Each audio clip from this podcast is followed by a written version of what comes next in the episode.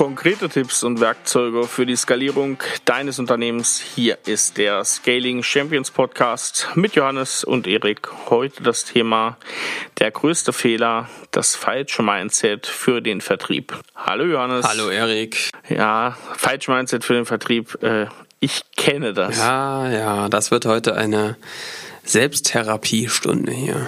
Ja, genau, für mich zumindest. Mhm. Johannes, wir starten mal unumwunden ins Thema rein. Ja. Vertrieb, Mindset für Vertrieb. Für wen ist das? Für wen ist das wichtig? Wer braucht ein passendes Mindset für den Vertrieb und warum kann es ein Fehler sein, das Falsche zu haben? Ja, das spricht, denke ich, alle an, die, die jetzt wirklich draußen aktiv unterwegs sind, die an Entscheider rangehen, die ihre Lösungen, ihre Angebote platzieren und die auf einer Messe stehen, die ja, auch Leute ansprechen, um ihr Produkt zu verkaufen. Und mh, mm, naja, wir machen das ja häufig, ne? Wie, man, wie baut man skalierenden Vertrieb auf, wie kriegt man das hin? Und da, da rütteln wir ganz massiv an den Glaubenssätzen und stoßen auf die innersten Widerstände. Und ich denke, über die sollten wir halt mal reden, weil die doch häufiger antreffen, als man so denkt. Auch bei Leuten, die schon sehr lange im Vertrieb unterwegs sind. Im IT-Vertrieb jetzt mal ganz speziell. Aber Erik, ja. Frage zurück. Was hat das Thema denn mit dir zu tun? Das klingt wirklich wie so eine kleine Therapiestunde, Johannes. ja, was hat das mit mir zu tun? Ich glaube, ich habe Probleme mit dem Mindset oder hatte das auch lange Zeit, weil ich an solche, solche Grundsätze wie ich möchte ja niemanden auf die Nerven gehen, ich möchte niemanden bedrängen, ich möchte niemanden zu viel erzählen, also so ein bisschen, ich möchte eigentlich keinen Kundennutzen dem Kunden anbieten. Oder ich weiß gar nicht, dass ich einen Kundennutzen habe. Mhm. Vielleicht ist es so sogar besser. Das sind so Sachen, die kenne ich sehr gut. Also ich glaube, das ist dass viele sagen, nee, Quatsch, bei uns ist es ganz anders, aber wenn man dann wirklich mal merkt, also wenn man wirklich Personen, Menschen dann davor die Entscheidung tritt, okay, aktiv auf Kunden zuzugehen. Auch jemand, der noch nicht sich meldet und sagt, hier, ich will das alles kaufen und ich habe da Bedarf, sondern auch mal jemanden im Bedarf zu wecken und einen Bedarf Ermittlungen zu machen, dann merkt man häufig, dass da wirklich tiefe mh, hm, ja, Glaubenssätze sind äh, zum Thema Vertrieb. Und ich denke, der größte Glaubenssatz, was die absolute Sackgasse der Woche ist, äh, ohne jegliche Autometaphern heute, äh, weil es wirklich, wirklich äh, gravierend ist, ist, dass viele das Bild haben, Vertrieb ist Betrug. Nach dem Motto, Vertrieb heißt Belästigung, heißt anhauen, umhauen, abhauen. Also schaut mal jetzt in euch rein und guckt mal, was kommen euch für Bilder in den Kopf, wenn ihr an Vertrieb denkt. Und bei vielen geht da, glaube ich, an der Staubsaugerverkäufer, der Versicherungsverkäufer, der quatscht mir was auf, der verkauft mir was, der ist vor allem an seinem eigenen Wohl interessiert, der verkauft mir was, wo ich danach einen Schaden habe, was ich bereue. Irgendjemand sagt mir dann später mal, das war eine schlechte Entscheidung, ich stehe doof da. Das sind so die Erfahrungen, die vielleicht der eine oder andere gemacht hat und deswegen steht Vertrieb oft in dem falschen Licht, oder Erik? Ja, ich glaube schon, aber ich glaube auch, dass das ja zum leider zum ganz großen Teil irgendwie die Wahrheit ist. Also es gibt die Leute, die wollen das anders machen, aber ich glaube, jeder hatte doch schon mal mit dem Thema, ich habe mir was aufschwatzen lassen, irgendwie zu tun. Ja. Um im Nachhinein zu merken, man war blöder als derjenige, der es dann auf, aufschwatzen wollte. Genau. Und das ist auch so, ne? Sowas es auf jeden Fall. Jetzt ist ja das Schöne an unserem Podcast, dass wir ja über solche Themen miteinander sprechen und dass das Ganze ja Glaubenssatz und nicht Beweissatz äh, heißt. Also, das heißt, natürlich stimmt das und natürlich gibt es solche Menschen da draußen, jede Menge, die also Quatsch verkaufen, Mist, Leute übers Ohr hauen, betrügen, anhauen, umhauen, abhauen. Die wird es geben, ja? Jetzt ist die Frage mit diesem Glaubenssatz, hilft der dir dabei, erfolgreiche Beziehungen mit deinen Kunden aufzubauen? Wahrscheinlich nicht. Ja, ich denke, der steht sogar radikal im Weg, weil man sagt, wenn ich auf jemanden zugehe, hat der das gleiche Gefühl. Ne? Ja. Es gibt ja aber auch, und deswegen ist das ja das schöne Glaubenssatz, es gibt ja auch eine andere Sicht auf die Medaille. Also ich würde zum Beispiel sagen, dass nicht jeder unserer Kunden sofort sagt, ey, ist ja genial, was ihr macht, ne? weil natürlich auch viele in dem Hamsterrad gefangen sind und ja, wir auch unseren Kunden natürlich helfen, eine Entscheidung zu treffen und dahin zu kommen. Ich kann mich rausstellen und sagen, ich weiß, dass wir mit unserem Vertrieb, den wir auch machen, eine richtig gute Leistung leisten für unsere Kunden und die uns danach sehr, sehr dankbar sind. Ich kriege also ganz, ganz häufig von Kunden die Rückmeldung, dass das eine richtig gute Sache war, dass wir da dran geblieben sind und dass wir nicht einfach gesagt haben, als einer gesagt hat, oh, ich habe da noch Bedenken, sofort gesagt haben, gut, dann wird's halt nichts, sondern eben gefragt haben, was die Bedenken sind und da eben ja, geguckt haben, woran liegt das und kriegen wir da eine Lösung für. Das danken uns Kunden heute noch. Ist ja die andere Seite der Medaille. Ne? Also auch dafür gibt es Beispiele. Also lass uns mal darüber sprechen, Erik, weil natürlich ähm, fragt man sich, oh, was, wie hilft mir das? Ich merke ganz massiv, welche dass da richtig schwerwiegend bei Führungskräften, aber auch bei Mitarbeitern wirklich Glaubenssätze sind, was das Thema Vertrieb angeht, gerade in der IT-Branche, wo vielleicht man auch nicht selbst aus dem Vertrieb kommt, sondern eher ähm, aus der Entwicklung, eher sagt, ich will den Leuten nicht auf den Sack gehen, ich hab, will doch eine gute Lösung machen, die sollen die Leute kaufen. Aber viele merken ja, sie kommen da nicht mehr weiter mit einfach nur einem guten Produkt und einfach nur einer guten Lösung.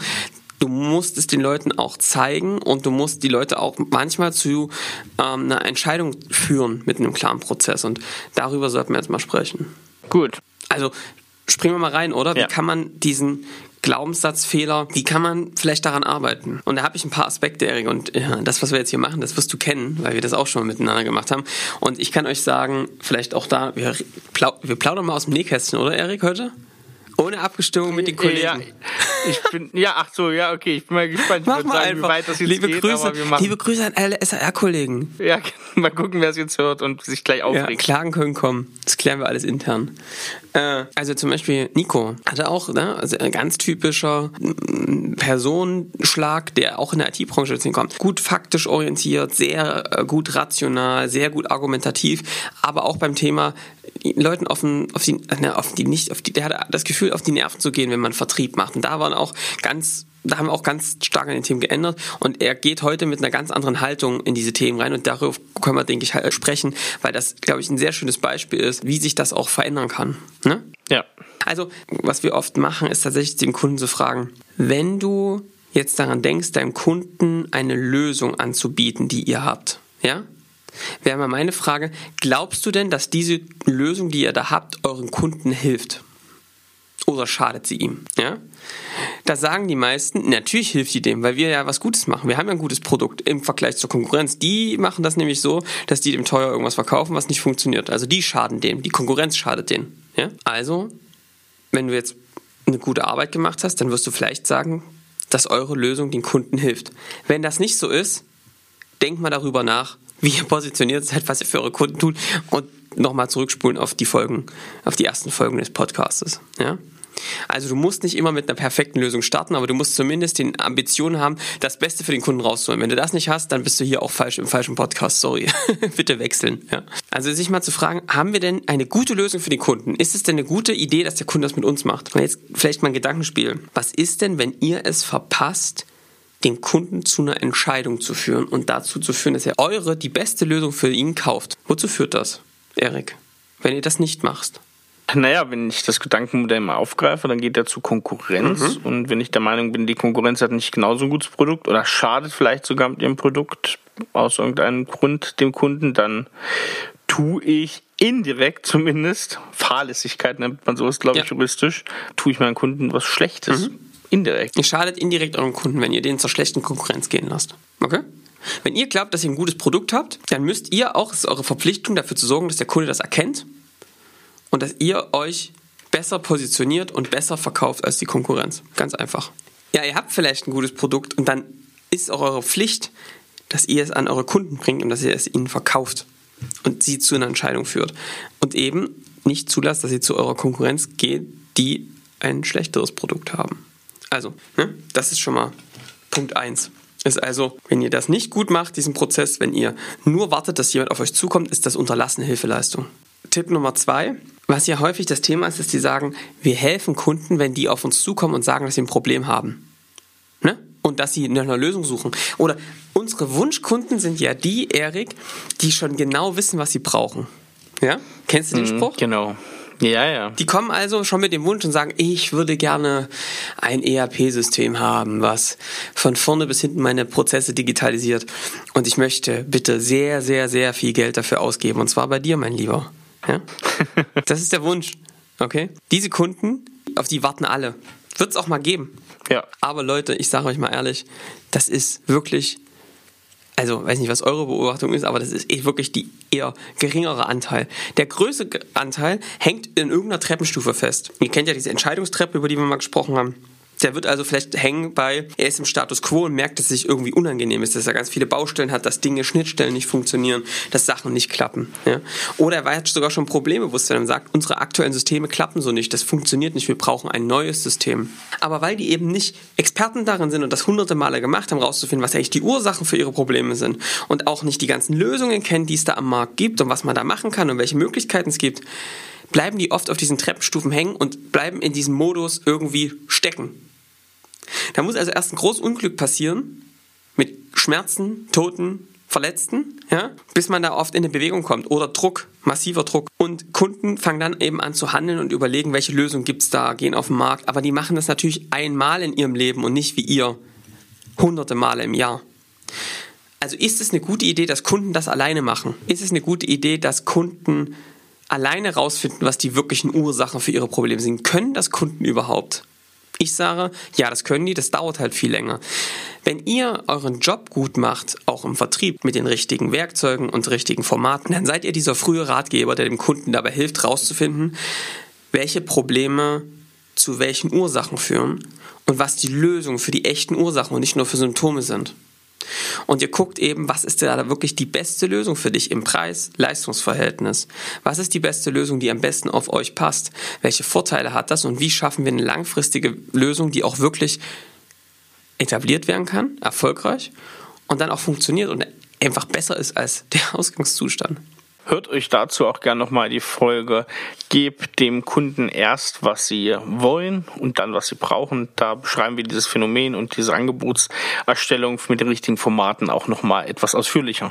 Also, wenn ihr es schafft, euren Kunden in die richtige Bewegung zu bringen und ihn dann dabei zu leiten, auch zügig nacheinander rauszufinden, was sind die Ursachen, welche Lösungen gibt und es dann zu einem Abschluss zu bringen, werden die Kunden eher eine Lösung für ihre Probleme haben und weiterkommen. Das heißt, ihr werdet ihnen auch helfen, ihre Hindernisse aus dem Weg zu räumen, die sie eben sonst haben, wenn das keiner treibt. Ja, das ist manchmal so ein bisschen wie so ein wie der Freund oder die Freundin, die mit zum Fitness geht. Ja, der steht auf einmal unten, ihr steht dann auf einmal da und man muss sich mit diesen Themen beschäftigen und dann löst man sie eben auch, wenn man mal die Komfortzone verlassen muss, wenn man einen Schritt extra gehen muss.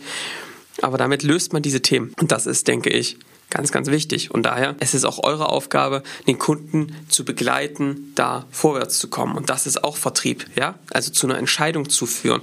Und das hat schon vielen geholfen, dass man sagt, geh mal raus aus einem reinen Verkaufen hin zu einer Beratung. Wie ein guter Arzt, der eben sich anguckt, was sind die Ursachen, welche Lösungen gibt es und dann eben auch anzugucken, was sind die richtigen Behandlungsmöglichkeiten für dich.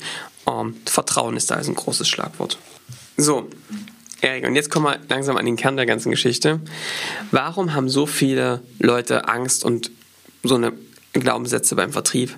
Du hast vorhin schon einen Punkt gesagt. Ich glaube, das Zentrum ist Angst vor Ablehnung. Angst vorm Nein. Ja. Woher kommt das, Erik? Ich glaube, Angst vor Ablehnung, das ist ja genau wie diese Angst vorm, vorm Scheitern.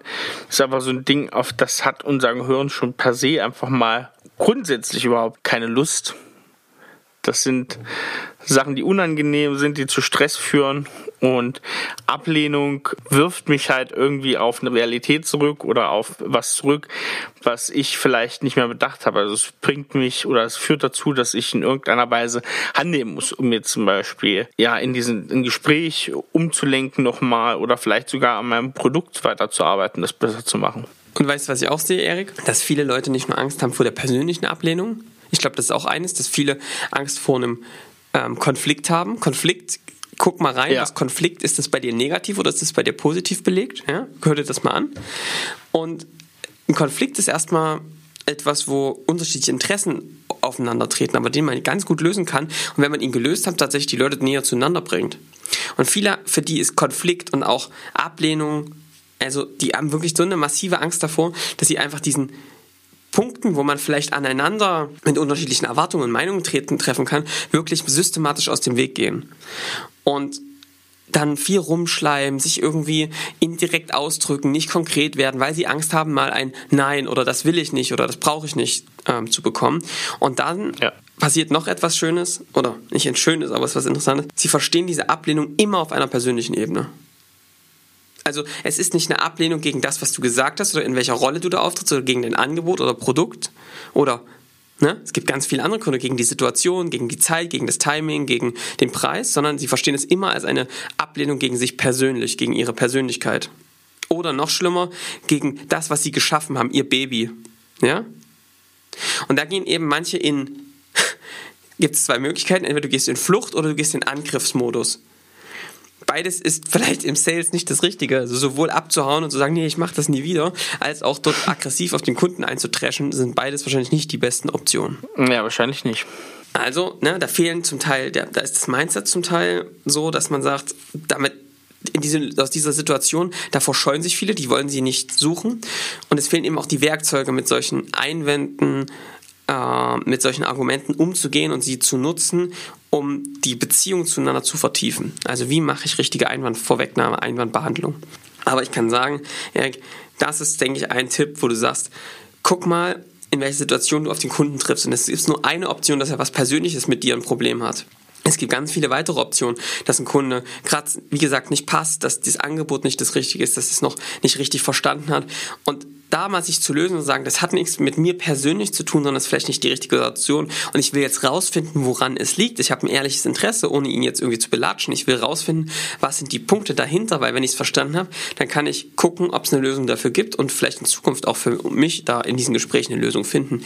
Das ist, glaube ich, etwas, um den Druck und diese persönlichen Konflikte und die Spannung rauszunehmen. Ja, verstanden das ist, denke ich, ein ganz, ganz, ganz, ganz zentraler Schlüssel, um da in entspannter in diese Gespräche reinzugehen. Diese Ablehnung nicht auf sich und auf das eigene Unternehmen und auf sein Baby zu sehen, sondern eben da die Untersuchung zu gehen. Woran liegt das? Was kann man da genau rausfinden? Noch ein Aspekt, den ich gerne betonen möchte. Oder einen kleinen Extra-Tipp. Viele sind im Vertrieb total pushy und auch total needy. Vergleicht es immer mit dem Flirt-Game. Ja, kennt der ein oder andere vielleicht noch. Da gab es ja immer die, die mega den Frauen oder Männern hinterhergerannt sind und äh, sich da total verfügbar gemacht haben und gesagt, ja, ich kann das noch für sie machen und ich kann das noch für dich machen und das und das und das. Und schon ist immer die Attraktivität immer mehr gesunken weil es irgendwie in unserer Natur liegt, im Jagdinstinkt vielleicht, dass wenn etwas verfügbar ist, es immer weniger interessant ist. Richtig? Ja. Viele gehen in dem Vertrieb genauso vor. Die sind also, der Kunde ist König. Ja, Ey, bitte, wenn ihr unseren Podcast hört, wisst ihr, dass wir glauben, dass der Kunde König ist. Aber ihr müsst nicht euch so verfügbar machen und auf den Rücken werfen, dass er keinen Respekt vor euch hat. Und euch als austauschbar, als immer verfügbar und dass er alles mit euch machen kann, sieht. Die Kunst von wirklich erfolgreichen Menschen im Vertrieb ist es, dass sie es schaffen, den Druck, den sie spüren im Verkauf, ja, oder auch diese Erwartungen und auch dieses, ich möchte den Abschluss zum Beispiel haben, rauszunehmen aus einem Gespräch. Entspanntheit zu bekommen, sich mal zurückzulehnen und sagen, wissen Sie, wir müssen den Deal nicht machen. Und wir suchen uns natürlich auch gewissermaßen aus, mit wem wir arbeiten. Und dieses Prinzip, willst du gelten, mach dich selten, gilt auch im Vertrieb.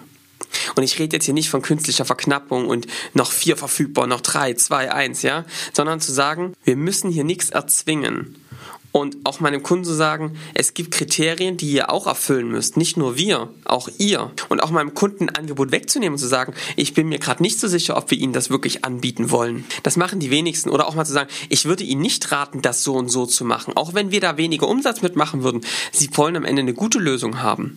Und das schafft Vertrauen und das schafft eben auch ein Arbeiten auf Augenhöhe. Also das heißt, Mindset auch, wenn du ein guter Vertriebler bist, wenn du gut verkaufen kannst, dann schaffst du auch es herausgefunden, wie du es schaffst, den Druck aus dem Gespräch zu nehmen, dieses immer hinterher, immer betteln und auch gewissermaßen die Dynamik umzudrehen, dass auch ein Kunde sich eigentlich auch darauf bewirbt, dass er mit euch zusammenarbeiten kann, weil ihr die beste Lösung dafür seid. Das verstehen wirklich die wenigsten. Das ist eine gewisse Kunst, da brauchen wir auch ein bisschen Übung für. Aber wenn man sich wirklich die, die anguckt, die Master in dem Sinn, was sie da tun, die sind nett, die sind freundlich, aber die müssen nicht allen alles recht machen und die haben, werden dafür von ihren Kunden geschätzt und die kaufen da sehr gerne. So, das zum Thema Mindset im Vertrieb. Wenn ihr wissen wollt, wie ihr dieses Mindset aufbaut, meldet euch bei uns. Äh, man kann dieses Mindset lernen und man kann es vor allem systematisieren. Ja? Man kann es seinen Mitarbeitern beibringen, wie es funktioniert. Das geht. Das ähm, kann ich euch aus eigener Erfahrung sagen. Und es funktioniert erstaunlich gut und man muss den Leuten ein paar Werkzeuge in die Hand geben. Wenn ihr wissen wollt, wie das geht, meldet euch, macht ein Beratungsgespräch mit mir oder dem Toni aus Ihr habt meine Kontaktdaten bei LinkedIn und dann können wir da mal drüber quatschen, wie sowas gehen kann, äh, wie man sowas wiederholbar aufbauen kann. So ein Mindset, ja? Gut, Johannes. Eric, sehr schön. Was ich letzte Woche versprochen habe, war, meinen Einkaufstipp zu geben. Was mache ich in einem Supermarkt, wenn ich Wein suche und nicht so richtig weiß, was ich suche oder komplett, ja, komplett vom, vom Nicht stehe. Also ich muss sagen, ich kenne diese Situation ganz oft. Ich komme aus einer kleinen Stadt in Nordthüringen. Da gibt's keinen guten Weinhändler und da gibt's große Supermärkte, gerade von so Ketten wie Edeka, muss man sagen. Die sind da viele inzwischen ganz gut sortiert. Aber wenn man so in einer ostdeutschen Provinz ist, da hat man wirklich noch Probleme. Hier in Hamburg, da gibt's Edeka-Märkte, die sind besser sortiert als so manche Weinhandlung, die man kennt. Woanders ist das nicht so und da gibt's so ein paar Tricks. Also man stellt sich vor die Weine und wenn man jetzt so gar keine Ahnung hat, gar keinen Namen findet, dann könnte man zum Beispiel mal gucken, gibt's irgendwo eine Flasche, die oben auf dem auf der Kapsel einen so einen Adler hat und da steht VDP drauf. Das ist der Verband Deutscher Prädikatsweingüter. Das sind jetzt, das muss man auch dazu sagen, bitte eine ganz ambivalente Geschichte und da gibt es auch schlechte Weine, aber das ist erstmal so, ähm, man weiß erstmal, das ist ein Weingut, was bestimmte Qualitäts Ansprüche hat.